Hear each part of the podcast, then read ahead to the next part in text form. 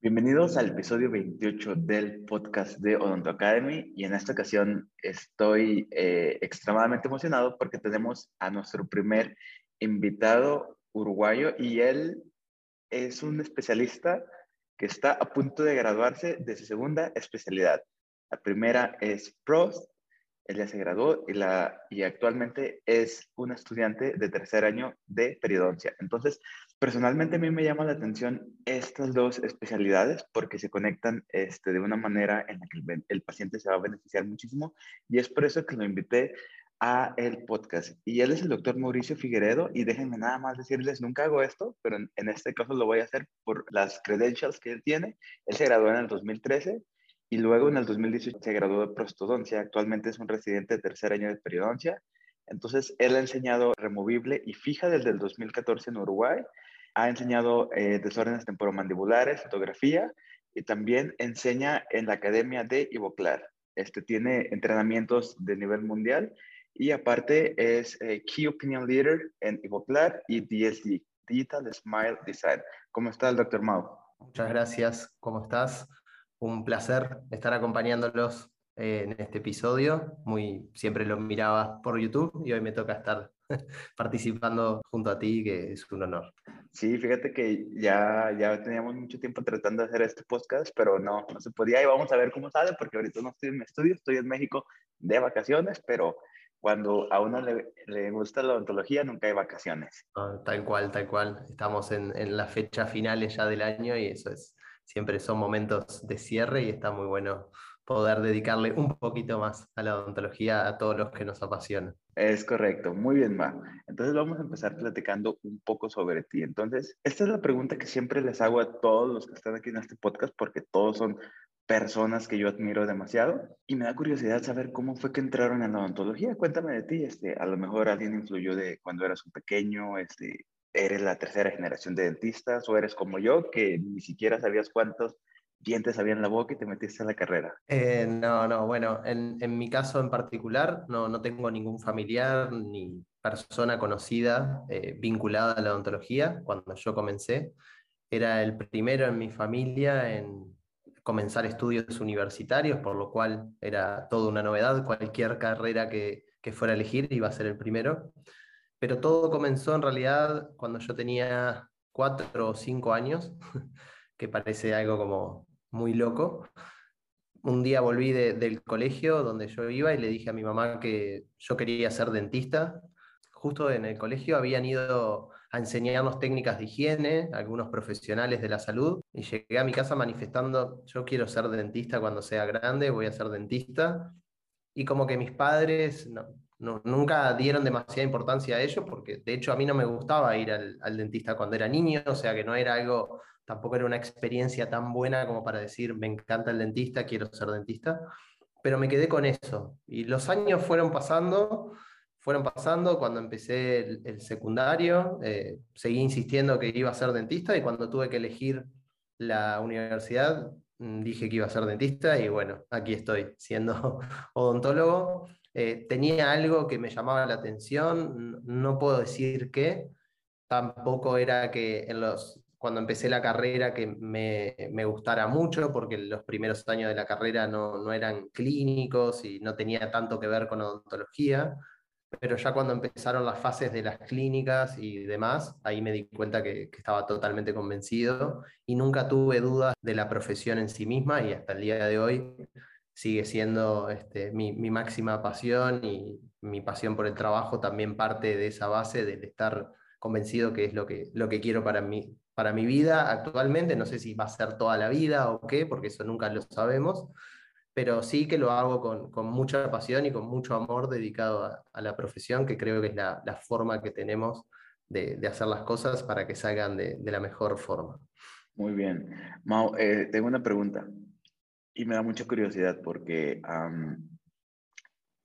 claramente la odontología que tú estás dándole a tus pacientes ahorita. Yo pienso que esa odontología, ese world class odontología, esa odontología de nivel, pues de lo mejor que se puede ofrecer actualmente, no nada más en tu país, no nada más en mi país, yo creo que a nivel mundial. Inclusive tú eres una de las personas que toma buenas fotografías y no avienta como que la luz súper difuminada donde no se alcanza a ver los detalles. Soy, yo, yo soy muy crítico en ese aspecto y tu fotografía es muy detallada y aciertos y errores tú los pones. Y a mí me gusta mucho cuál es el protocolo que tú tienes. Cuéntame, ¿en qué momento te empezaste a diferenciar cuando tú estabas en la escuela dental con tus compañeros que tú dijiste, no, yo voy a hacer absolutamente lo mejor posible? ¿O cómo fue que empezaste como con esa mentalidad de dar odontología de primer nivel? Porque te voy a ser bien sincero y no sé cómo sea en tu país, aquí en México es difícil, es difícil. Te enseñan odontología, ok, pero nadie te está enseñando como odontología de clase mundial como la que tú estás haciendo ahorita. Primero, gracias por, por esas palabras. Y lo segundo, eh, es una realidad que nosotros, o sea, yo formo parte también del equipo docente de la universidad.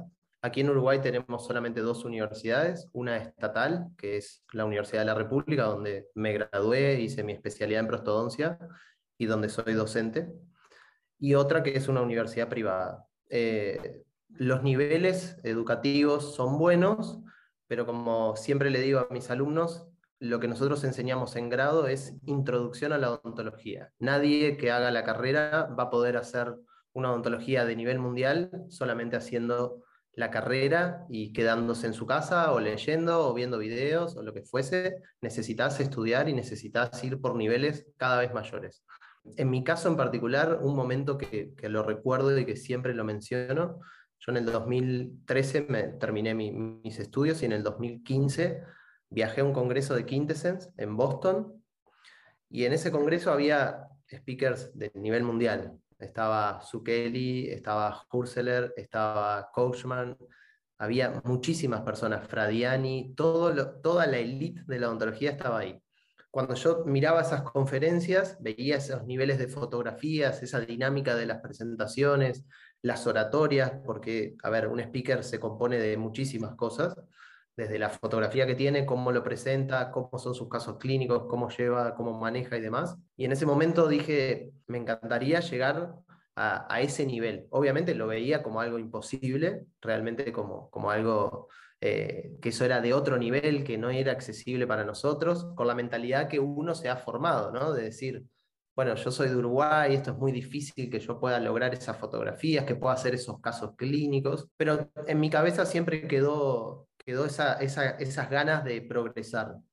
Y cuando volví del Congreso, obviamente cuando uno vuelve a, su consulta, se siente un poco frustrado, como siempre digo, después de los grandes eventos, grandes cursos, uno sale frustrado y dice, mis manos no, no, responden, mi cabeza no, no puede pensar como piensan estas personas, pero poco a poco eh, me fui animando cada vez más, obviamente estudiar, tomar muchos cursos, ahí empecé mi carrera de prostodoncia, luego hice el curso de Digital Smile Design, empecé a, estudiar sobre diseño de sonrisas, sobre estética, sobre periodoncia, todo, todo una combinación de cosas, y empecé a ver que mis casos en realidad cada vez empezaban a quedar mejor, pero empezaban a quedar mejor porque los planificaba mejor y porque mi plan de tratamiento era mejor. A mí lo que más me costaba cuando, o al menos es lo que más nos cuesta, es hacer planes de tratamientos integrales. Generalmente la formación que recibimos en la universidad es, en el caso nuestro, es por materias, es decir, prótesis fija, solamente hacemos prótesis fijas. Si el paciente requiere eh, una cirugía periodontal, se hace en periodoncia, pero no la hace el cursante que está atendiendo ese paciente. Entonces, generalmente después te cuesta unificar todos los criterios para armar un plan de tratamiento que sea el más adecuado. Y cuando empecé a darme cuenta que yo creía que por ahí era la diferenciación de ofrecerle al paciente realmente todo lo que necesita, me di cuenta que mis planes de tratamiento eran mucho más aceptados, que yo le planteaba al paciente todo lo que él necesitaba, no significaba que él se lo iba a hacer todo, pero por lo menos él entendía algo que nunca nadie antes le había explicado. Y en eso me empecé a diferenciar, en mostrar con fotografías, en mostrar eh, a través de una televisión un plan de tratamiento, cosas que el odontólogo general muchas veces no lo hace, porque el paciente va directamente al sillón, le dan un papel, tienes que hacerte esto y no le, no le explican más nada, a veces con términos odontológicos que solo el odontólogo lo puede llegar a entender, y, de esa forma el paciente es como, tiene un vínculo como muy lejano. Empecé a tener un vínculo más cercano con los pacientes, empezaron a confiar mucho más en mí y a partir de ahí fue, es como una bola de nieve que se va formando, que, que va creciendo, va creciendo, va creciendo y uno no sabe dónde, dónde va a parar. Siempre bromeamos con un amigo como que hace un tiempo nos juntábamos, hablábamos de qué podemos hacer, cómo podemos mejorar y a dónde vamos a ir y a dónde queremos ir. Y nos ha pasado que hemos llegado a lugares que para mí antes eso que yo miraba en 2015 como algo muy lejano, me ha pasado ahora en este año de estar con Coachman al lado de él, eh, ayudándolo en un curso o ayudándolo en una presentación. Entonces son ese tipo de cosas que uno dice, eh, ¿dónde estoy ahora? Tengo que mirar para atrás y pensar que, que lo pude hacer y mi, mi, comentario siempre es que si yo pude, obviamente cualquier otra persona pude, porque no era que tenía nada en particular. Lo que sí tengo es muchas ganas de aprender constante. Eso no se te puede, el día que se te apaga la llama del, del querer aprender es cuando perdés, porque nosotros como profesionales puede ser que por momentos uno sienta, bueno, ya llegué hasta acá, no puedo, yo ya no quiero estudiar más, pero ese día es que empezás a perder, porque lo que yo aprendí hace en mi especialidad de prostodoncia, hoy ya lo cambié, ya no aplico lo mismo que aprendí, pero sí me sirvió. Esos tres años de especialidad obviamente me sirvieron, me formaron para hoy en día decir, no quiero hacer eso mismo, voy a ir por este lado, aplicando eso, resolviendo y teniendo los casos hoy en día totalmente diferentes a como los hubiese resuelto hace cinco años atrás. Y creo que, que en eso es donde los odontólogos tenemos que, que apostar a la formación constante, al tomar cursos, al, ser siempre aprendices y al rodearse de personas que lo motiven a uno a ser mejor. A mí me gustan mucho siempre los cursos que como que te tiran al suelo, ¿no? Que uno sale del curso y dice, no, todavía no sé nada, me pasa con la fotografía. Eh, muchas personas mirarán mis fotos y dirán, son muy buenas y yo de repente veo otras fotos y digo, me falta un montón todavía para, para llegar al nivel que yo quiero. Y eso es como cada uno, cada uno está en diferentes escalones de diferentes eh, opciones. Entonces, de repente uno es mejor en fotografía y otro es mejor haciendo tratamiento de conductos y otro es mejor haciendo perio.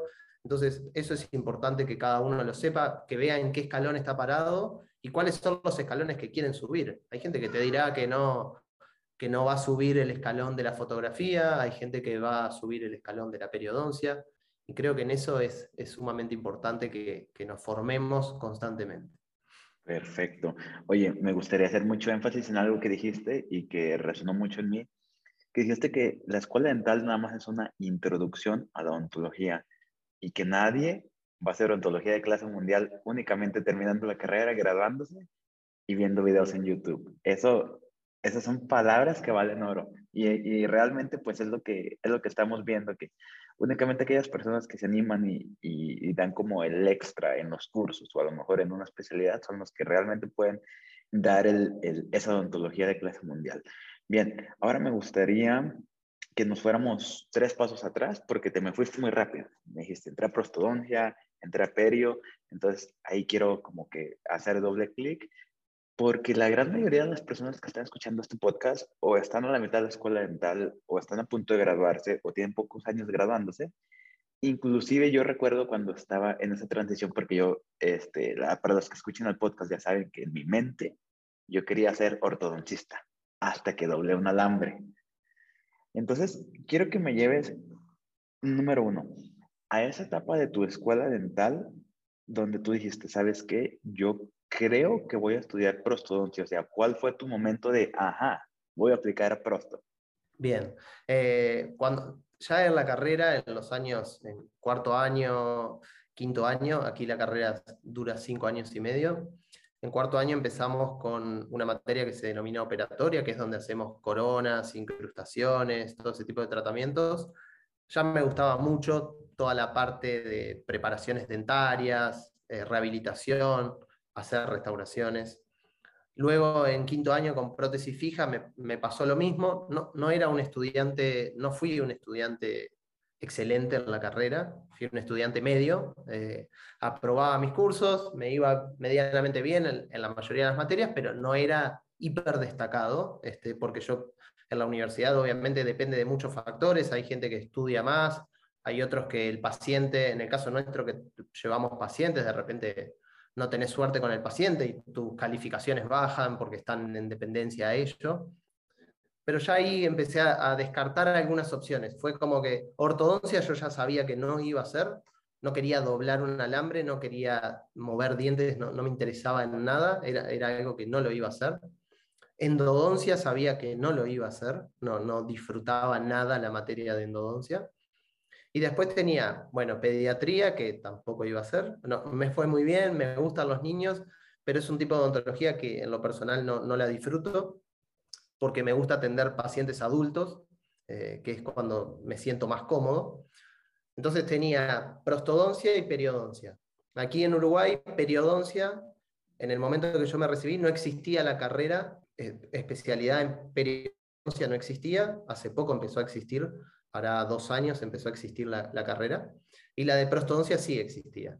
Y la carrera de prostodoncia era algo que, a mí me, me, llamaba la atención, tenía un enfoque integral, es decir, yo podía resolver pacientes que necesitaran colocar implantes, podía colocar los implantes, porque en prostodoncia aquí en Uruguay nos enseñaban básico de implantología, pero nos enseñaban, entonces los casos donde el paciente tuviera alguna faltante de piezas lo podía resolver, podía rehabilitar bocas completas, que era algo que en la carrera no hacemos, hacemos restauraciones individuales, pero nunca una, una boca completa. Entonces me descarté por, por prostodoncia y, fue una buena decisión. Eh, a pesar de que tenemos una fase de prostodoncia removible, que yo daba clases incluso y ahora ya me quedé solamente con la parte de prótesis fija, la parte de prótesis completa, prótesis parciales removibles y demás. Eso lo, lo disfruté, pero obviamente lo que a mí más me gustaba eran las rehabilitaciones con preparaciones dentarias, con carillas, con coronas, todo ese tipo de, situaciones clínicas eran donde yo más cómodo me sentía y de hecho fue donde, donde más cómodo terminé mi, mi carrera, que era en relación a la rehabilitación de prótesis fija. A mí me llamó mucho la atención, Mau, tu estrategia porque yo cuando hago exámenes, obviamente, pues, como tú dijiste, somos humanos, a veces no sabemos absolutamente todo. Cuando estoy inseguro de una pregunta, estoy, sacan, estoy sacándolas por descarte. Y tú así fue como le hiciste para entrar a la especialidad. Eh, y me llamó mucho la atención porque dijiste, niños, pues sí me gustan, pero no, no quiero mover dientes. Este, estuvo muy interesante la manera en la que estuviste, pues, ahí eligiendo tu especialidad, ¿verdad? Entonces, llévame un poquito a esos días como residente, como estudiante, este, cuéntame cómo era un día en tu vida como residente y dime las grandes diferencias más o menos que tú percibiste cuando veías pacientes como estudiante general y como ya un estudiante de residencia. Perfecto.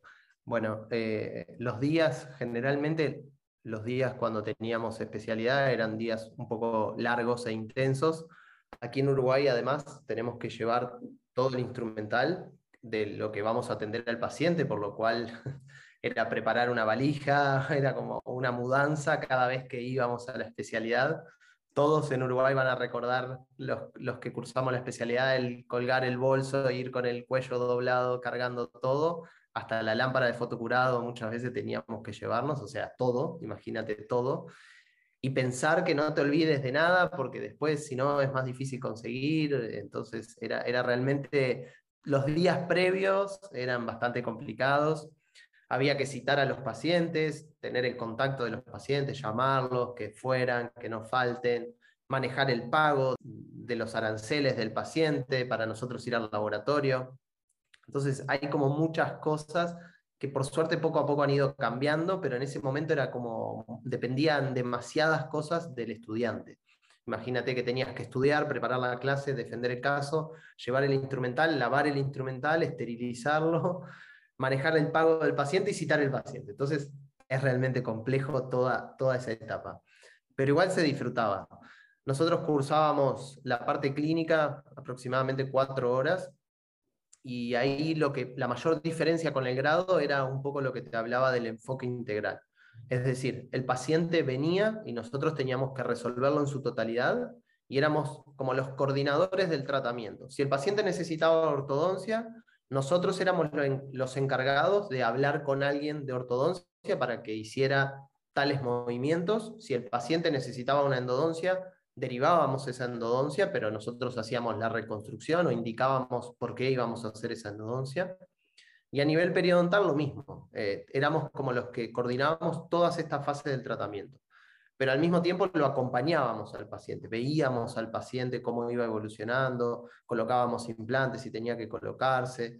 Entonces, eso que nosotros en el grado veíamos como un plan de tratamiento ideal, que lo planteábamos en cada una de las fases, nosotros planteamos un plan de tratamiento ideal, nunca lo llevábamos a cabo en el grado. Entonces, en la especialidad es como que uno puede llevar a cabo lo que realmente el paciente necesita y no se queda en una endodoncia, una resina, una corona.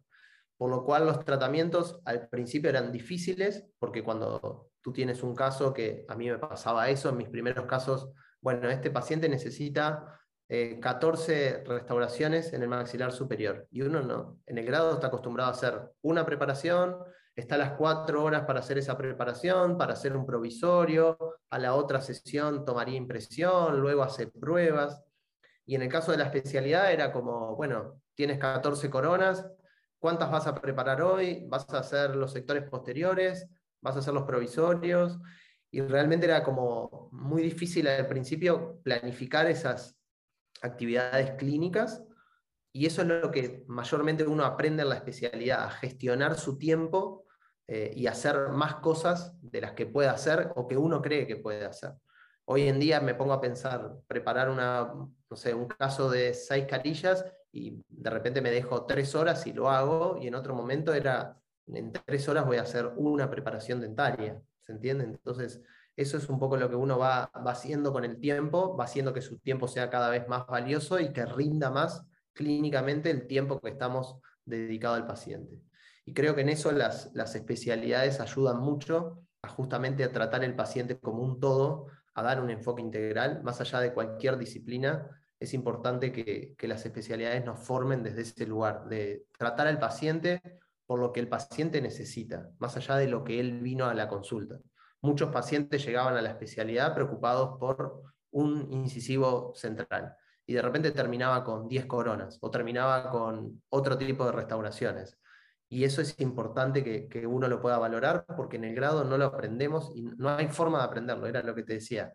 Es introducción a la odontología. Tú te tienes que formar en todo y después elegir tu horizonte. Aquí bromeamos mucho con que los odontólogos somos todólogos e intentamos hacer todo. En un principio uno se recibe e intenta hacer todo, pero después te das cuenta que no sos efectivo, no podés hacer todo. No podés hacer endodoncia de molares, raspar dientes, tallar coronas, poner implantes y hacer ortodoncia. No, no, no puedes. O sea, en algo no vas a ser tan bueno como en otras cosas. Por lo cual, descartar en qué uno podría sentirse mejor y en qué uno sería más efectivo va a hacer que tu profesión sea la que realmente te guste más. Por eso yo creo que me gusta tanto la profesión, porque me dedico a hacer lo que realmente quiero hacer.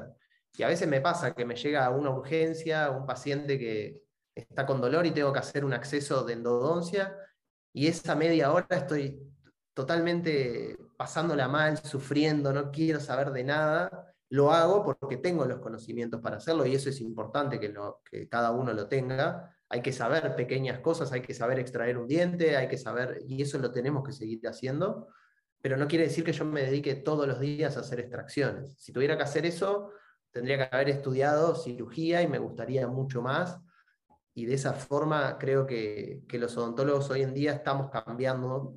Eh, las generaciones jóvenes se han dado cuenta de esto y se dedican más a lo que les gusta. Creo que a nivel mundial y a nivel de todas las profesiones, las personas hoy en día se tratan de dedicar más a lo que, a lo que los hace feliz y ha cambiado un poco eso, porque ha pasado que si uno ve las generaciones anteriores de muchos odontólogos, muchas veces no se dedicaron a lo que realmente les gustaba y demás. Así que eh, mi, recomendación es que elijan algo que sepan que los va a hacer feliz y que tampoco tengan miedo a equivocarse. Te puede pasar que empieces una especialidad y que uno diga, empezaste prostodoncia y no era lo que realmente querías y bueno, estás a tiempo de cambiar. Eh, eso también a veces puede, puede suceder realmente. En mi caso, tuve mucha suerte porque me gustó y fue como que potenció mucho más mis ganas y mi pasión por la odontología. Y hoy en día poder resolver esos casos de, alta complejidad me da, me da mucho placer porque es cuando realmente vemos el impacto que tenemos en las personas. Y creo que la prostodoncia es una de esas disciplinas que tiene, tiene como un impacto bastante inmediato. Este, te cuento ahora un caso que terminé ayer.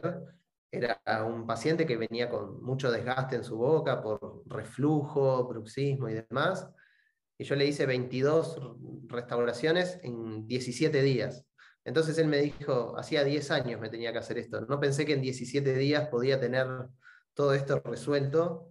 Todavía quedan algunos detalles más, pero ya el paciente cambió, y cambió de actitud y hoy ya me escribió de mañana, no sabes lo agradecido que estoy. Entonces uno tiene un impacto importante y creo que la prostodoncia es una de esas carreras que tiene un gran impacto en, los pacientes. Tal vez es porque yo soy prostodoncista y tengo ese sesgo y el ortodoncista te dice lo mismo, pero yo creo que el impacto que tenemos nosotros de transformación, de transformación de la sonrisa en el paciente tiene como un impacto emocional eh, muy importante en él. Perfecto. Te cuento nada más una historia para darle seguimiento a, lo que nos estás contando. Ayer estaba en una convivencia, pues de hecho estamos grabando hoy en Navidad, hoy es 24. Ayer estaba en una convivencia con mi novia y me presentó a, sus familiares y ya me estaban, estaban preguntando, oye, ¿tú qué estás haciendo? No, pues odontología otra vez, pero me voy a especializar. Y la típica pregunta, ¿y qué es prostodoncia? Y en resumidas cuentas les dije, Life Changing Dentistry, odontología que cambia la vida. Así les dije. Cuando te tapan una muela, la ocupabas, pero no te cambia la vida. Y así es la manera en la que lo, en la que lo definí. Y también me gustaría dar como doble clic en algo que dijiste que también este, se me quedó muy presente, que dijiste que los odontólogos tratamos de ser todólogos y no vamos a ser buenos en todos y, y tenemos que definir las áreas en las que sí queremos ser buenos y a lo mejor remitir a los pacientes en los que eh, no somos buenos y alguien más va a poderles ofrecer un mejor tratamiento a esos pacientes. Bien, Mau, para darle un poquito, a, pues no necesariamente la vuelta aquí, cuéntame por favor, tú estudiaste en Uruguay este, la carrera de odontología y prostodoncia. Actualmente estás estudiando en Argentina periodoncia. Ya has viajado a Colombia, ya has viajado a España, ya has viajado a varios países y has convivido con dentistas nada más. Este, me da curiosidad saber eh, cómo es la odontología en tu país. Ahorita me mencionaste que en todo tu país nada más hay dos escuelas dentales. Yo soy de Guadalajara. Guadalajara es una, es una ciudad como de 4 millones de, de habitantes y me parece que ya hay cinco universidades únicamente en esa ciudad. Entonces como que me llamó la atención de que nada más hay dos escuelas. Entonces, cuéntame si tú piensas que la odontología en tu país es exactamente igual que en el resto de Latinoamérica o hay un poco de, diferencias. A ver, eh, en Uruguay primero somos 3 millones en total, así que seríamos, somos más chicos que una ciudad de, México. Eh, somos 3 millones, eh, por lo cual eso también reduce la cantidad de oferta y demanda que exista a nivel de odontología. A nivel odontólogos, en el país aproximadamente somos 4.000 odontólogos activos, algo así sería el número.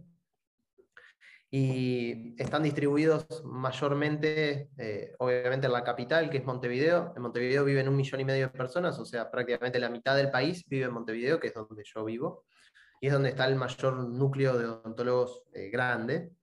Por lo cual en Montevideo es bastante completa la cantidad que tenemos. Y eso obliga a que cada uno trate de diferenciarse de su forma, porque realmente muchas veces no hay tanta cantidad de pacientes. Tenemos que saber que Latinoamérica tiene una situación económica compleja, por lo cual si tenemos 3 millones de pacientes, posibles, eh, posibles pacientes, no todos van a acceder a una odontología privada, no todos van a acceder a cierto tipo de odontología, y eso es una realidad de todos los países de Latinoamérica por lo cual el número de pacientes que podrían acceder a cierto tipo de tratamientos es menor y por lo cual te obliga a que los pacientes que deciden venir a ti, que van a invertir en, tus trabajos, tú respondas por ello. Entonces, si eso era en relación un poco a lo anterior, si tú te empiezas a hacer de todo tipo de tratamientos, pero no sos tan bueno, tu trabajo a la larga no va a aumentar. ¿Por qué? Porque ese paciente no va a hablar tanto de ti como tú si fueras bueno en algo en particular. Es decir, Viene un paciente conmigo, este chico que yo le hice 22 restauraciones en 15 días. Ese paciente hoy a la noche le está contando a sus familiares en la Navidad, yo fui con tal y en 15 días me resolvió todo el caso. Y tal vez si hubiese venido conmigo, ese paciente ya vino con siete tratamientos de conducto, siete endodoncias realizadas. Si hubiese venido conmigo a hacerse las, endodoncias y yo me hubiese puesto a hacer esas endodoncias, tal vez hubiésemos estado un año haciendo endodoncias, porque a mí me llevaría muchas sesiones. Y él hoy estaría diciendo, al fin terminé, no sabés lo que fue, me llevó un año y pico haciendo endodoncias y demás. Por lo cual eso es importante que cada uno se dedique a un área y sea muy bueno en esa área y trate de potenciar su trabajo en esa área. Pero volviendo un poquito a lo, de Uruguay, Uruguay es un país muy pequeño, cada una de nuestras generaciones eh, universitarias son de 100 personas en la universidad estatal. Por año. Y en la, en la universidad, por año, ¿sí? Es decir, cada, cada, cada año entran, por ejemplo, en primer año entran más personas pero que llegan a quinto año, llegan 100 por año. ¿sí? Eh, ese es el promedio y es el promedio que a la larga se recibe de odontología de, por año. Pero, por ejemplo, en la universidad privada, la generación, el número generalmente es menor a 20 personas. Por lo cual, no, no son universidades superpobladas. Aquí bromeamos que nos conocemos todos justamente por ello, porque imagínate que yo tengo en, el grupo nuestro, en la generación de último año, 100 personas. No te digo que conozco todos los alumnos, pero conozco los 20 que tengo en el grupo nuestro y al resto más o menos los conocemos, porque es tan pequeño todo que termina siendo como un colegio un poquito más grande, nada más la universidad. Y eso está bueno, está bueno porque es bastante personal, es bastante personalizada la, la odontología, por ejemplo, en la, carrera de prostodoncia éramos 12 cursantes, por lo cual eso es, es bastante poco. Es verdad que en las, especialidades generalmente son grupos más reducidos, pero éramos 12, 12 profesionales compartiendo con varios docentes, por lo cual era como un docente por, por cada uno de nosotros y siempre disponibles.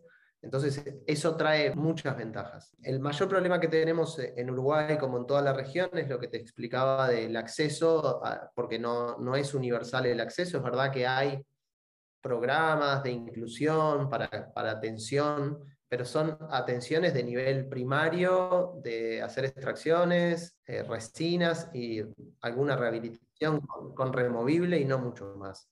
Por lo cual, en ese sentido es bastante complejo. Con respecto a, cómo es el nivel de odontología en Uruguay, es un nivel medio. Yo creo que hay muy buenos odontólogos, hay muy buenos odontólogos. Y en lo personal es lo que te digo, yo creo que los títulos son como, todos tenemos el mismo cartón, como siempre decimos, todos salimos y te dan un cartón cuando te recibís, pero ese cartón no tiene valor si tú no le das valor. Es decir, todos salimos con lo mismo. Pero si tú después solamente ese, ese cartón lo tenés colgado en una pared o guardado en un cajón, el valor se va perdiendo. ¿sí? Entonces, cada uno le da el valor que quiera a ese título y va a lograr lo que se proponga. Yo creo que estamos en, un nivel, hoy en día a mí me ha pasado eso que tú contabas de ir a varios países y me he dado cuenta que la odontología que, yo he realizado y que he aprendido no es tan distante de alguien que cursó en Alemania o de alguien que cursó en Brasil o de alguien que cursó en España. Es decir, mis tratamientos pueden ser mejor o peor, pero tienen un buen nivel en comparación con alguien que de repente estudió con todos los recursos en una de las mejores universidades y demás. Pero volvemos a lo mismo, es como muy personal y depende mucho de la persona que está del otro lado seguramente si uno compara la media de Uruguay con la media de Alemania, Alemania tiene un nivel eh, muy superior a Uruguay. Lo mismo con Estados Unidos y lo mismo con Brasil. Pero es verdad que hay lugares como Brasil, que tenés la gama top de odontología, pero donde tenés el nivel bajo es de lo peor de odontología, porque uno nunca entiende, no sé si pasa en México y en Estados Unidos, muchas veces vemos tratamientos que decimos, eh, este, este hombre pasó por la universidad, ¿qué, ¿qué, ha pasado? ¿Por qué se transformó en eso? O sea, y ahora con Instagram lo vemos mucho, o sea, a veces yo lo veo como un meme gracioso y después me pongo a pensar y digo, pero esta persona tiene el mismo título que tengo yo y estudió en Brasil o estudió en Estados Unidos y hace esto y uno no entiende. Pero bueno, Siempre trato de, abstraerme un poco de eso y darme cuenta que a la larga somos personas y cada uno como persona toma sus decisiones y no hay que juzgar. Eh, yo en eso me quedo en que no hay que juzgar. Cada uno sabrá lo que hace y nosotros atendemos pacientes y somos profesionales de la salud y en eso no nos podemos, hay líneas que no las podemos pasar, yo creo, como que hay que respetarlas en cuanto a códigos de ética y demás, que por más que no estén escritos, son como, no están escritos, pero están y hay que respetarlos. Así que yo creo que, tenemos en Latinoamérica en general una muy buena odontología y muchas veces es mm, mejor de la que creemos. Es decir, es, es, realmente buena y no nos damos cuenta porque a veces nos quedamos encerrados en nuestro país y no podemos, por situaciones económicas, no podemos ir a otro lado, entonces creemos que lo de afuera siempre es mejor y a veces no nos damos cuenta de que tenemos una buena odontología y que tenemos una capacidad de trabajo interesante. Y de hecho eso fue un poco lo que me pasó a mí.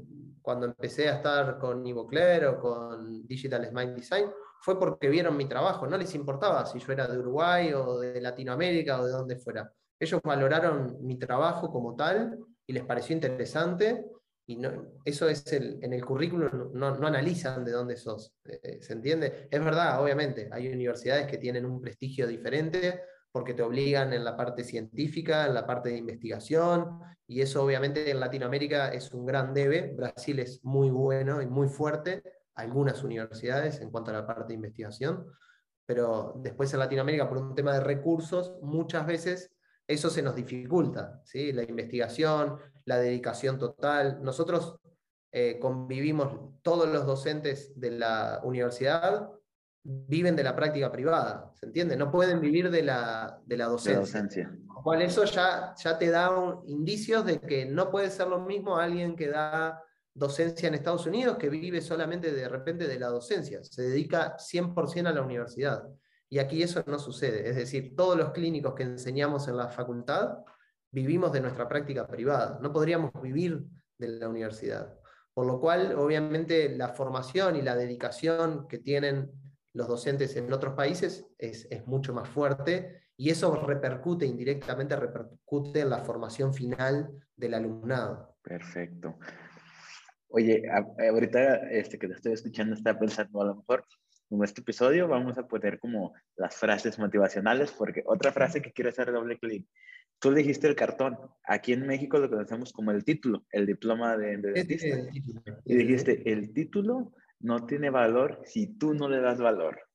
Eso, eso son palabras este, muy, muy, muy importantes. Y es como que lo que estoy tratando de hacer con este canal es como encender ese switch de, ok, te graduaste, pero es lo básico, todavía estás en pañales en odontología, sigue, síguete este, educando, sigue aprendiendo, porque ahorita está dificilísimo ser un buen dentista nada más quedándote con la universidad. Sabes, cuando yo empecé a hacer odontología, obviamente el objetivo que uno tiene es recibir ese título, es el objetivo máximo y es tu máxima felicidad.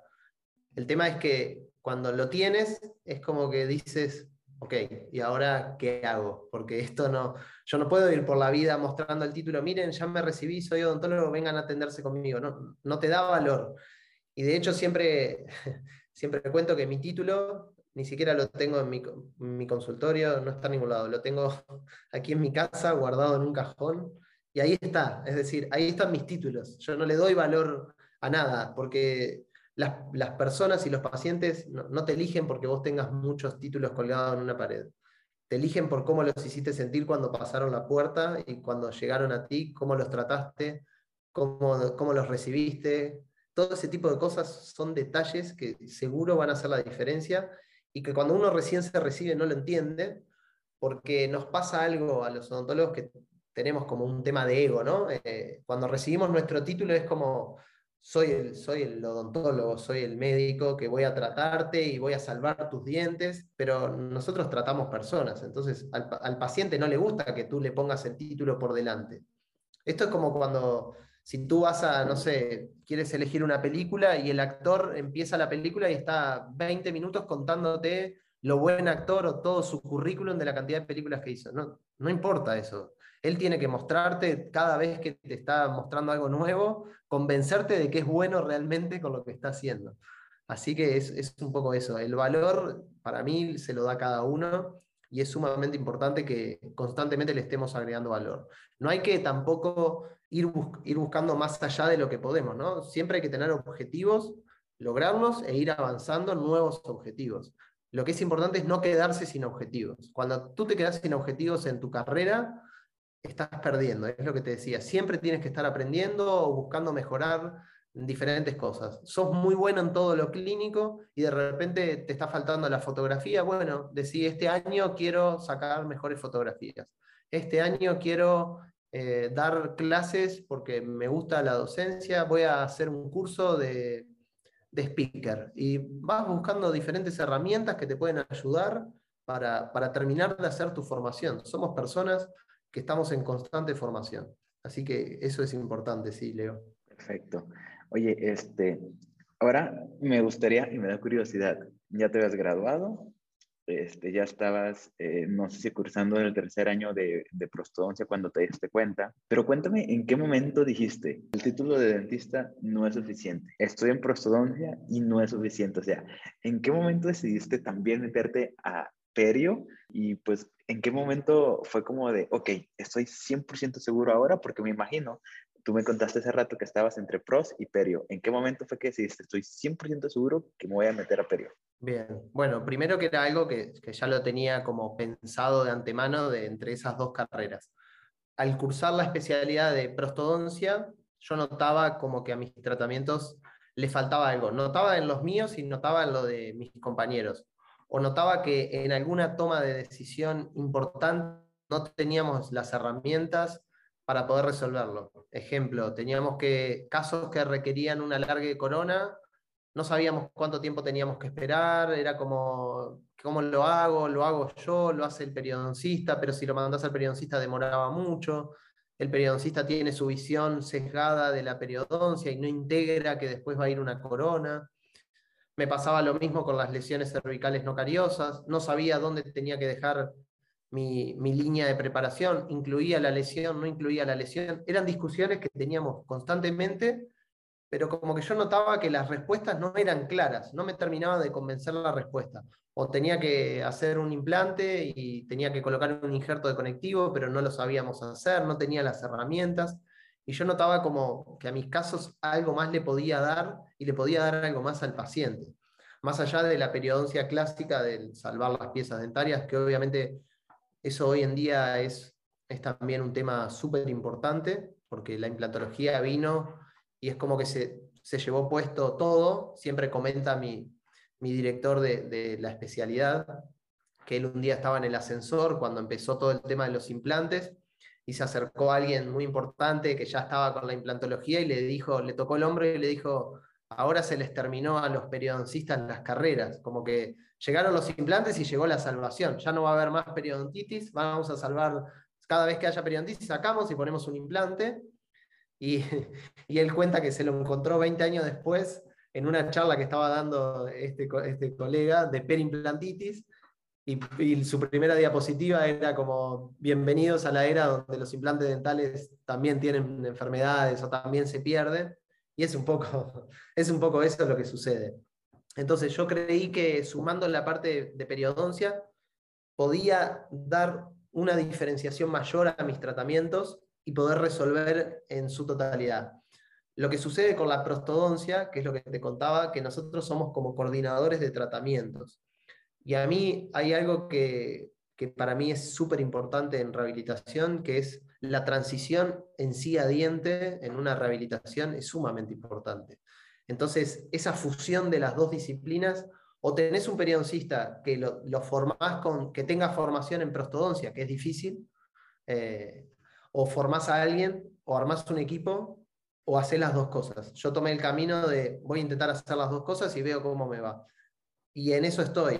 Eh, ya estoy terminando mi especialidad, se vio un poco frenada por la pandemia, pero ya estoy en la fase final, ahora me quedan los últimos, los últimos meses de ir a la especialidad pero ya estoy terminando. Estoy estudiando en Buenos Aires, en la Universidad Maimónides. También eso fue una decisión que tuve que tomar en mi vida, porque soy alguien de Uruguay, viajar a otro país. era una modalidad que me permitía ir porque era como una semana intensivo, entonces mm, iba y volvía a Uruguay, podía seguir trabajando. No es lo mismo cursar la especialidad como cursé prostodoncia recién recibido casi, que ya con unos años de carrera, donde tú tienes tu consulta un poco más armada y dependes de los pacientes y tenés que dedicarle tiempo y demás. Este, es bastante intensa, las especialidades son intensas. Pero a mí lo que me sucedía era que yo había hecho mi formación en Uruguay. Mis docentes de especialidad de Uruguay eran los mismos que yo compartía en el grado. Mis docentes, los docentes de donde yo doy clase, mis compañeros son de Uruguay y algunos habían sido mis docentes en la, en la especialidad y en el grado. Entonces era como que estudié ahí, doy clase ahí y sigo estudiando ahí. Yo necesitaba salir un poco, escuchar otra filosofía de trabajo escuchar otra versión. Es el mismo idioma, Argentina es muy parecido a Uruguay, uno se puede mezclar muy bien y me daba esa cercanía, esas dos horas en, barco, acá, aquí tomando un barco, en dos horas estamos en Argentina, entonces no implicaba grandes cambios de nada, por lo cual tomé la decisión de, ir a cursar Argentinas. Y eso me abrió un montón de puertas, un montón de puertas. Primero, como te contaba, Uruguay es un país muy pequeño, muy pocos odontólogos donde todos nos conocemos. A medida que uno va creciendo, empieza a haber un poco de celos en el ambiente, de, todo ese tipo de cosas que existen en todas partes. Entonces yo llegué a Argentina con, una carrera en, ascenso, pero que nadie me conocía. ¿Se entiende? Entonces era como alguien neutral totalmente.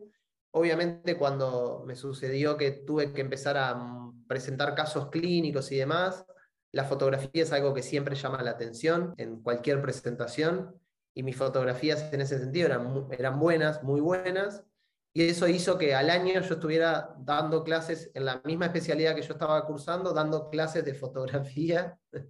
Y hoy en día estoy como docente invitado para dar algunas cosas sin haber terminado todavía mi especialidad.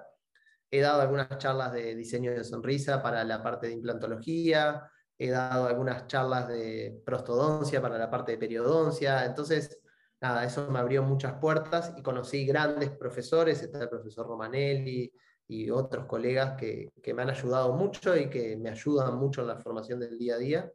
Y siempre está bueno, si tienen la posibilidad, ayer hablaba con un colega que tenía ganas de, ir a estudiar afuera, yo siempre soy alentador de que, de que vayan, de que aprendan, de que hagan su camino, eh, si te vas a vivir a otro lado, eh, está mucho mejor todavía porque vas a vivir experiencias únicas, vas a vivir solo un tiempo de repente.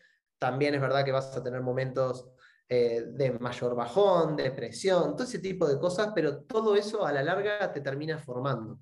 Me acuerdo de una charla de Jonathan Esquivel, que, él se había ido a estudiar a, Estados Unidos, y también contaba su, experiencia de vida, lo que fueron esos años, y claro, es lo que lo terminó de formar y ahí entendés por qué tiene la humildad que tiene la persona, por qué es como es, y todo eso ayuda. Así que, nada, todo lo que puedan hacer en virtud de crecer profesionalmente, adelante. No hay ningún curso que vayan a realizar en el cual no vayan a aprender algo o no vayan a formarse en algo. Si no se formaron tanto profesionalmente, seguro se van a formar humanamente mucho más. Y a la larga es eso vuelvo a lo mismo, somos personas, no somos odontólogos y personas separadas, somos lo mismo. Si nosotros estamos bien, seguro vamos a ser mejores odontólogos con, nuestros pacientes. Perfecto, muchísimas gracias. Este, este podcast está muy lleno de sabiduría, a pesar de que no veo ninguna, este, ninguna cana en tu persona, porque ya ves que dicen que las canas este, son las que, las que nos dan la, sabiduría. Todavía no, todavía no. Todavía, no. ahora está, bastante bien y está, todavía está bastante todo ahí. A lo mejor en unos 10 años que hagamos otro, no, ¿cuál es 10 años? En unos años que hagamos este, otro podcast en cinco, puede ser, en 5 puede ser. Perfecto. Nada más, eh, me da un poco de curiosidad. ¿Explicaste un poco la integración periodoncia, prostodoncia y pues básicamente estuviste dándole como pinceladas, pero quiero que te metas así como bien, o sea, dime por favor, ¿cuál es y por qué crees que es tan importante esta integración? Ya dijiste que este, hay una desconexión entre periodoncistas con prostodoncistas y prostodoncistas con periodoncistas y que es muy difícil hacer esta integración de las dos especialidades. Entonces quiero que le des como doble clic ahí y seas como un poquito más específico, inclusive si te tienes que meter a términos dentales, este es el momento para, para hablar un poquito más técnico. Perfecto. Eh, bueno, sí, ese es uno de los debes que tenemos tanto los periodoncistas como los prostodoncistas. Por un lado, los periodoncistas no manejamos o no manejaban en general la parte de rehabilitación, no conocen los materiales dentales, no conocen el tipo de preparaciones que hacemos, por lo cual eso tiene incidencia en el resultado final. Y el prostodoncista no conoce cuánto es lo que puede, cuál es el material que se comporta mejor con la parte gingival, cuánto es lo que él podría llegar a ingresar por debajo de la encía, cuándo están los tejidos para tomar una impresión, qué tiene que hacer con el paciente para lograr que el paciente tenga una, fase de mantenimiento, porque nos pasa como prostodoncistas que el paciente le cementamos 20 coronas y ya está, como que no tiene que venir más, porque son coronas y bueno, que se, se lave, se cepille, use hilo, pero no conocemos, no conocemos lo básico que es o lo importante que es la higiene en el paciente. No es lo mismo un paciente que tiene sus dientes que un paciente que tiene 20 coronas, no se va a comportar igual no se va a comportar igual. Y eso es importante que lo sepamos. Y a mí una de las cosas que, más ruido siempre me hicieron era, o, en algo que soy como muy obsesivo, es en el perfil de, en el perfil de emergencia de las restauraciones, ¿sí? en lograr un perfil de emergencia adecuado, en, una carilla, en una corona, en una rehabilitación sobre implantes. Eso es algo que, que yo a veces veo las imágenes y digo, esta corona seguro le va a dar problema a ese paciente y el odontólogo la muestra muy contento, pero eso es por tener desconocimientos del área periodontal. O veo un diente tratado periodontalmente que tiene un triángulo negro y allá va el prostodoncista a cerrar todo con cerámica, con resina, y yo digo, pero le vas a generar un problema al paciente y eso va a volver el triángulo negro más arriba y vas a seguir llenando de composite y entonces no vas a terminar de resolver todo. Entonces, hay cosas como básicas que los prostodoncistas tienen que saber, y son saber cuándo un diente, primero saber clasificar si el paciente tiene salud, si tiene gingivitis o si tiene periodontitis. Algo que parece básico, pero yo cuando voy en la, especialidad de, de, prostodoncia y pido una sonda periodontal, la mayoría no tienen. Entonces digo, ¿cómo estás tallando un diente si no tienes una sonda periodontal? ¿Cuánto vas a ingresar? No, pero yo vi la radiografía y estaba, estaba bien pero agarras la sonda, tocas, hay sarro. El hacía tres clases, porque, porque me pasa eso en el grado, tres clases que sangraba cuando iban a tomar la impresión. Vas con la sonda, recorres, hay sarro por debajo del margen gingival. Está claro que eso nunca se va a sanar si no eliminas, si no raspas esas dientes. No quiere decir que lo tengas que raspar. A ver, un prostodoncista tendría que saber raspar dientes en forma rápida y simple, porque si tiene, como te digo, tiene tres piedras de sarro, no vas a mandarlo al periodoncista para que raspe esa situación, lo tienes que hacer tú rápido. Y yo siempre digo que en la, en la bandeja del odontólogo general, del prostodoncista, tiene que haber una sonda periodontal y una cureta 5, 6 o 7 y 8 como recursos de, para tener a mano. Hoy en día con los cavitadores y los pies eléctricos es mucho más sencillo, damos un poquito de anestesia y resolvemos. Pero eso algo tan básico, la mayoría de los odontólogos no lo hace o no se percata de esa situación, porque no sondean al paciente, no hacen un análisis periodontal y se ponen a hacer carillas, se ponen a hacer coronas y demás. Otro tema que te había mencionado anteriormente era el tema de las lesiones cervicales no cariosas, que es un tema que podemos hablar mucho rato, pero que muchas veces los clínicos que hacen rehabilitación no entienden que no hay que completar todo de resina, no hay que completar todo de cerámica, si el paciente es factible de poder hacer una, restauración, si perdió encía, hay que rehabilitar eh, encía, ¿no? Si el paciente tiene una lesión que es de esmalte, bueno, lo restauramos. Pero hay que saber hasta dónde puedo restaurar y hasta dónde tengo que traer la encía. Porque las técnicas son predecibles, son simples, y es mucho mejor ver una sonrisa donde tenés tu cenit a la misma altura y no un lado donde tenés una recesión y le hiciste una corona larga porque tenía una recesión y vos cubriste todo con cerámica porque era lo que tú sabes hacer y no fuiste capaz de por lo menos hacer una consulta con un periodoncista de decir, aquí se puede hacer una, técnica de muco gingival ¿Sí o no? ¿Hasta dónde podría llevar mi corona? Son como simples preguntas que uno se puede hacer. Todo ese tipo de preguntas yo me las hago y me, me las autorrespondo. Bien o mal, pero me las respondo yo mismo y eso me permite tomar las decisiones clínicas de la mejor forma posible. No todos los casos son para hacer técnicas mucogingivales, pero no todos los casos son para hacer una corona más larga porque el paciente no lo necesita. Yo si tengo un paciente joven trato de hacer lo menos posible. No le voy a hacer un diente más largo porque y pudiéndole hacer una técnica mucogingival. Eso es importante. Después lo otro es el tema, la, zona esa de, de interfase diente-encía, un poco lo del perfil de emergencia y otro poco el saber dónde como prostodoncista debemos terminar nuestra restauración. Yo me acuerdo de mi carrera, todas mis preparaciones eran subgingivales e ingresábamos en el surco 0,5, 1 milímetro y a veces un poco más cuando era algo metálico. Y si te pones a estudiar la parte de periodoncia, vas a ver que las restauraciones, hay muchos estudios, porque la periodoncia tiene algo que es que tiene mucha evidencia científica, mucho más que prostodoncia. En prostodoncia hay mucho, pero de evidencia contundente poco, es decir, es más experiencia que evidencia. Y en periodoncia hay mucha evidencia. Eh, hay unos estudios que te demuestran que las restauraciones que eran subgingivales, al cabo de dos años, ya el margen se ve nuevamente a nivel de boca.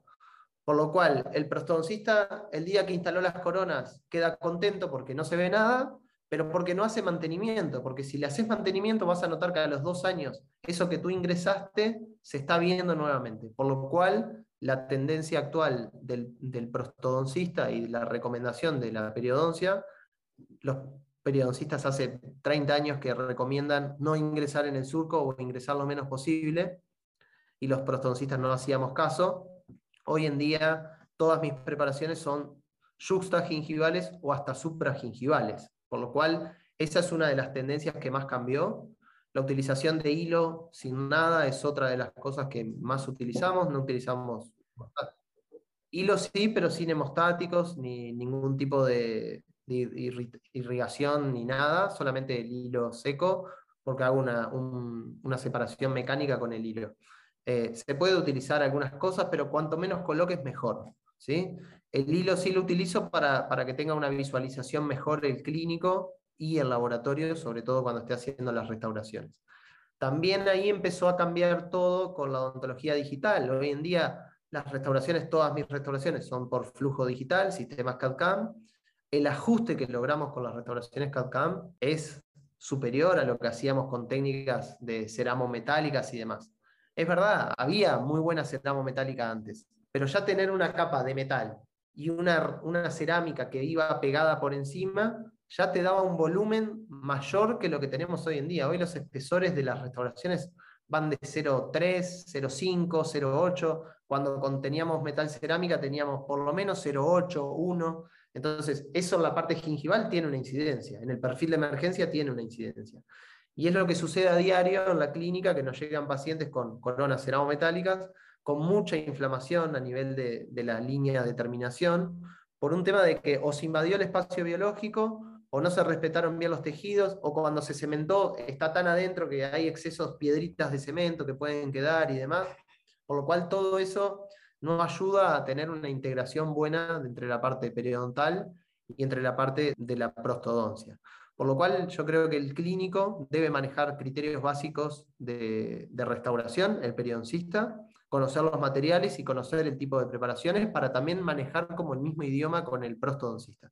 Y el prostodoncista tiene que manejar conceptos básicos de la periodoncia, entender eh, cuándo un diente se puede restaurar, cuándo tiene que hacer una cirugía mucogingival, cuánto tiempo tiene que esperar. A veces yo me mandan pacientes para hacer una larga de corona y le digo, eh, me mandan a hacer una larga de corona de los cuatro incisivos superiores. Y le digo, mira que tenés que esperar seis meses para hacer tus restauraciones finales.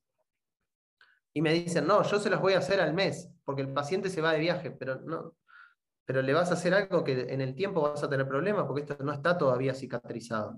Pero bueno, eh, esas son las cosas que a veces los odontólogos nos cuesta entender los tiempos biológicos, no queremos esperarlos. Es como que le ofrecemos al paciente, yo te lo quiero resolver ya y te hago la corona ya, pero después empiezan las excusas, ¿no? Eh, no, bueno, tu caso, lo que sucedió es que tú te fuiste en avión cuando cementamos las coronas. Sí, ah, fue por eso, porque te tomaste un avión. no, no es porque se tomó el avión, es porque no hicimos algo nosotros. ¿Se entiende? Es como que siempre estamos buscando, ah, tú fuiste a otro país a comer a México. Sí, ah, fue por eso, porque comiste picante en México. No, no, no tiene nada que ver. Es un tema de que nosotros no, no respetamos muchas veces los tiempos biológicos con, con el paciente. Y creo que ahí la fusión Perio-Prost está buena, cada vez hay más. Tú me habías comentado algo de, alguna carrera que estaba por formarse de esa forma. Y nosotros en el módulo de periodoncia tenemos como unas clases de prostodoncia, pero en, la especialidad mía, cuando yo cursé prostodoncia, no, no, tuve nada de formación de periodoncia. Entonces yo sentía ese debe y por eso fue que terminé haciendo como dos carreras por separado y bueno, en, en eso es que, es que estoy. Perfecto. Oye, me imagino que tú como periodoncista sabes quién es Carl Mage. Sí, sí, sí. Este, Carl Mage en una entrevista, él dijo que más rápido, más bonito y bien hecho, eso no existe. Él dijo, estoy 100% seguro. Y tanto fue así que él antes, bueno, ya, ya de cuando sus últimos años de, de clínico, él abrió una clínica únicamente para tratar emergencias en implantes o implantes fallidos. Sí, sí. Siguiendo a, como dando doble clic a lo que, a lo que me comentas de que hay que dejar al cuerpo sanar y hay que hacer las cosas como se debe. Tal cual, tal cual. Eso es sumamente importante, eh, sumamente importante. Si haces algo, una técnica o algo, dale un tiempo de maduración. No todos los casos, habrá casos que uno puede ir más rápido, pero hay otros casos que solamente requieren esperar, esperar, esperar. El paciente que tuvo periodontitis no, queda de alta inmediatamente. O sea, uno lo trata y tiene que tener una cierta estabilidad para poder restaurarlo, para poder colocar implantes. Al menos que tú no te interese ser predecible y no te interese tener certeza, si quieras ir rápido y eso es como cada uno es en la vida. A mí me gustan los tratamientos predecibles porque hay algo que un profesor, eh, una profesora amigo siempre decía, que nosotros los odontólogos tenemos la alcancía del prestigio, ¿no? Eh, y que nosotros vamos depositando en esa alcancía del prestigio. Y que cuando tú te mandás algunas macanas o algo, viene el paciente y saca de la alcancía del prestigio y tú vas perdiendo. Y eso es importante que cada uno lo valore. Nosotros tenemos una marca personal como odontólogos. Eh, nosotros trabajamos por nosotros mismos. En mi caso, yo trabajo en una clínica con, con otros colegas pero cada uno tiene como su marca personal dentro de, lo que es la clínica y cada uno hace su nombre día a día y el paciente hace el nombre día a día. Entonces, a mí, implantes que me han fracasado, montones. Carillas que se me han roto, también. Coronas, lo mismo. Eh, eh, pacientes periodontales que han vuelto a tener la enfermedad, lo mismo. Pero eso no no me hace peor odontólogo, porque yo al paciente le planteo las cosas como son. Le coloco un implante y le digo, no tengo la certeza de que esto te dure toda la vida, no tengo la certeza, no hay forma. El que ofrece eso eh, arrancó equivocado. El que le dice, esta carilla te va a durar 20 años porque los estudios dicen 20 años, eh, arrancó equivocado porque ese no es el análisis que tú tenés que hacer de la literatura. Tú no sabes, mañana el paciente se da contra una pared y se rompe los dientes y tú le dijiste que le duraba 20 años. Él va a decir, pero tú me dijiste que duraba 20 años. Sí, bueno, pero chocaste con una pared. El paciente no asocia eso. Entonces, si tú le decís, bueno, esto requiere ciertos cuidados, requiere que si tú te das contra una pared se te puede romper, el paciente cuando le pase eso no te va a echar las culpas a ti. A mí muchas veces me pasa que, cuando al paciente se le despega algo, eh, generalmente te dice, se me despegó lo que, lo que tú me hiciste o se me rompió lo que tú me hiciste. y nunca es eh, se me rompió lo que tengo o algo. Es como que asocia que es tu culpa, o sea, es tu responsabilidad total. Y yo trato de con mis pacientes compartir las culpas, siempre. Y siempre cuando tengo un caso que tengo dudas o un pronóstico reservado de una pieza o lo que sea, trato de ser sincero, decirle, mira, este diente vamos a intentar salvarlo. No tengo la certeza. Yo voy a luchar como, como si fuese mi diente para salvártelo. Ahora, si al año se lo tengo que extraer, yo no estoy perdiendo de mi alcancía del prestigio. No, porque el paciente supo que yo hice todo lo posible por salvar ese diente. Entonces, eso también es importante. Eh, ser sinceros con el paciente es sumamente importante y respetar los tiempos es sumamente importante. Perfecto. Esa analogía está, está de maravilla. La, la alcancía nunca la había escuchado, pero creo que es algo que se me va a quedar por mucho tiempo. Está bueno, está bueno. Está bien interesante todo lo que nos cuentas, Mau. Y a mí, eh, yo estoy muy, como dijiste, soy muy bias, como que tengo como que mucha preferencia a, a, esta especialidad, porque cuando yo llegué a Michigan estuve trabajando mucho con un brasileño que era, este, estudió prostodoncia en Brasil y estaba haciendo perio, y él era muy bueno explicando, entonces por eso como que tengo mucha, no sé, me, me gusta mucho esta combinación. Me da mucha curiosidad, o sea, tú tienes demasiado conocimiento, eso, eso ya viene de cajón. ¿Por qué? Pues porque ya estás a punto de graduarte de la segunda especialidad y te has tomado el tiempo de tomar cursos para aprender. Me da curiosidad cómo luce un día promedio, digámoslo así, en tu clínica. O sea, el tiempo es muy poquito, la cantidad de pacientes que puedes ver es una al mismo tiempo. ¿Cuáles son los procedimientos que tú más realizas? Ok, bien, e, eso es un poco lo que más cambié en mi forma de atención a lo largo de, los años. Empecé con atendiendo cada media hora pacientes y de repente 8 o 10 pacientes eran los que yo veía y hoy en día es como que reduje el número de pacientes y aumenté el número de tratamientos que hacía en cada paciente. Mi día, por ejemplo, tengo como dos grandes procedimientos que realizo, por o tres. Por un lado, la parte de prostodoncia, que sería rehabilitación, todo ese tipo de cosas y demás. Por otro lado, en la parte de periodoncia, tratamientos de pacientes periodontales, eh, cirugías mucogingivales o colocación de implantes. También eso lo realizamos. Generalmente, por ejemplo, tengo un paciente para hacer una rehabilitación del maxilar superior. Lo que yo hago es un, el día martes tengo un paciente para hacer preparaciones en el maxilar superior. Me dedico toda la mañana sin horario, o sea, marco solo ese paciente en principio. Lo cito, por ejemplo, a 9 de la mañana y empiezo a hacer las preparaciones dentarias sin saber que va a venir alguien más a la consulta. ¿sí? Entonces, eso a mí me da como mucha tranquilidad en cuanto al tratamiento que estoy haciendo. Empiezo con ese paciente y hago todo lo que puedo hacer. Generalmente intento hacer todas las preparaciones dentarias. Si tiene que hacerse 10 carillas, 10 carillas, 10 coronas, 10 coronas. Y hacer los provisorios y tomar la impresión. Eso sería como un día en un paciente. A veces me lleva dos horas, a veces me lleva cuatro, a veces me lleva seis. Generalmente ya lo tengo bastante como calculado, dependiendo, por ejemplo, seis carillas, yo ya sé que me lleva tres horas hacer las preparaciones, el escaneado y los provisorios, aproximadamente. Entonces, si el paciente viene a las 9, yo me vuelvo a poner algún paciente a las 14. No me vuelvo a poner un paciente de preparaciones, porque visualmente yo ya no estoy igual que cuando empecé. Generalmente me pongo un paciente o de primera vez, que viene por primera vez a buscar un tratamiento o algún tipo de opciones. Algún paciente de restauración individual sí podría hacerlo, pero nada que yo requiera demasiada concentración en un área en particular. Entonces, de esa forma voy equilibrando mi agenda con un tratamiento complejo o tengo que colocar cinco implantes, me pongo de 9 a 12 el paciente de los cinco implantes y a la tarde me pongo para eh, controlar algún paciente, hacer algún provisorio, tallar alguna corona y demás. Lo mismo me pasa cuando voy a hacer el cementado. Voy a cementar 10 carillas, ese día me lo quedo especialmente para eso porque eso requiere mucha concentración no tenemos dos chances, tienen que quedar bien. Nosotros, yo quiero estar tranquilo, no quiero que suene el timbre del consultorio o que vengan a decirme, ya está el paciente ahí y uno va por la mitad de que está pegando las carillas y se empieza a apurar y cuando se apura en odontología queda mal. Por lo cual, mi recomendación es que traten de eh, estandarizar sus procedimientos, saber cuánto tiempo les lleva a cada uno. No te tiene que llevar tres horas, te puede llevar diez y está bien.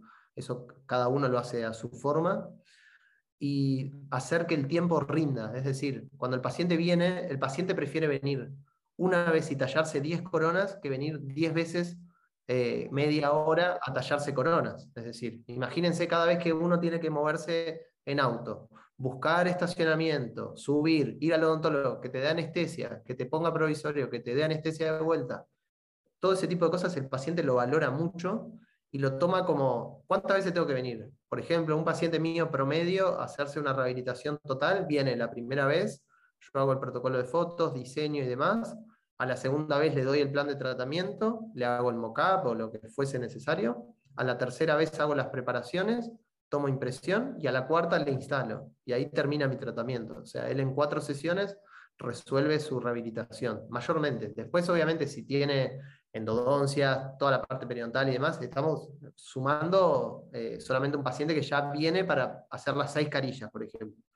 Entonces, de esa forma, en cuatro sesiones tú terminas un caso que si lo pienso hace ocho años atrás me hubiese llevado, en vez de cuatro sesiones, me hubiese llevado diez. Y que el paciente venga diez veces en vez de cuatro. El paciente lo valora mucho cuando viene poco al odontólogo. Y eso es lo que más cambié. Es verdad que cuando uno aumenta la complejidad de casos, disminuye la cantidad de pacientes. Pero yo prefiero tallar 10 coronas en un paciente que tallar 10 pacientes, 10 coronas. Eh, eso es como, obviamente, es para nosotros rendimos mucho más de esa forma. ¿sí? Es verdad, algunos te dirán, bueno, pero si tenés 10 pacientes por 10 coronas, eh, vas a tener como más movimiento de gente y ese va a traer a otros y demás. Yo creo que si tú tenés, es como te contaba el caso del chico que le hice todas las restauraciones, ese paciente te puede traer 5 y capaz que de 10 coronas te vienen 4 nuevos pacientes, pero el que le hiciste todo de una en poco tiempo te va a traer muchos pacientes, por lo cual hay que saber, hay que, hay que estudiar sobre eso también. Ahora estoy haciendo un MBA en gestión eh, dental para que veas que sigo en formación. Eh, es sobre gestión, marketing y demás, y hay un montón de herramientas y estrategias para aplicar que no tenemos ni idea los odontólogos de en cuanto al marketing, gestión, gastos, hora de sillón, todo ese tipo de cosas que no manejamos porque no da el tiempo, ya era lo que te decía, introducción a la odontología muere en actividades clínicas y no sabemos vender un plan de tratamiento, no sabemos cuánto sale nuestro trabajo, nos da vergüenza cobrar, todo ese tipo de cosas. Así que bueno, hay que formarse y eso es un poco mi día a día. Después mi día a día de la vida es un poco más loco porque convive con la docencia, con la fotografía, con el armar presentaciones, un poco las redes sociales y bueno, la familia, todo es una conjunción de cosas complejas, pero es bastante complicado. Pero bueno, en eso estamos y, y, lo, disfruto, lo disfruto mucho. Realmente yo tengo una pasión muy grande por la odontología, por el compartir y me gusta, me gusta mucho, así que no, no puedo quejarme, vivo de lo que me gusta y hago lo que me gusta y eso es impagable realmente. Súper. Pues muchísimas gracias a, a, Mau. Te voy a decir Mau porque, porque ya vamos a ser amigos de, de, muchos, muchos años. Muchas gracias Mau por eh, todo el tiempo que nos dedicaste. Y pues también, como ya les mencioné, estamos grabando la mañana del 24 de diciembre, de, deberías de estar con la familia, pero pues aquí estás hablando de odontología, este, dijiste que te apasiona la odontología y sí, efectivamente es muy claro, como dicen por ahí, tú predicas con el ejemplo. Entonces, este, ya te voy a dejar para que disfrutes a tu familia. Muchísimas gracias por todo lo que nos, lo, lo que nos dijiste, como, como te comenté, yo siento que este podcast está muy, muy lleno de sabiduría y este, tiene mucho thought process, como dicen los americanos, como que ya pensaste demasiado las cosas, ya pensaste el porqué de las cosas. Y básicamente este es uno de los podcasts que yo pienso que nos está resumiendo toda tu experiencia dental de dos carreras como en una hora, una hora, 20 minutos, lo que sé que va a durar este podcast. Y cualquier persona que le haya prestado atención va a aprender muchísimo. Muchísimas gracias y pues amigos ya saben que eh, vayan a seguirlo en su Instagram. De hecho, yo una vez te dije que tú deberías de tener como, no sé, más de 50 mil seguidores, pero ahí vamos poco a poquito, por el tipo de ontología que, que, que, tú haces. Pocos pero buenos, pocos pero buenos. Por ahora me, me, da y me gusta, me gusta que somos pocos porque hablamos, nos conocemos mucho, este, pero bueno, sí, la idea siempre es dar contenido de valor y que nos ayude a todos siempre fui de que no, siempre dije, no me gusta el Instagram que sea solamente para buscar likes, me gusta el Instagram que motive a otro, que lo permita crecer y que lo permita preguntarse cosas a cada uno. Así que nada, muchas gracias Leo por la invitación y por compartir este rato juntos de vísperas navideñas. Muy bien, pues muchísimas gracias, Mau. Ya te voy a dejar para que disfrutes a tu familia. Este, y nos vemos, amigos, en el próximo episodio. Muchas gracias.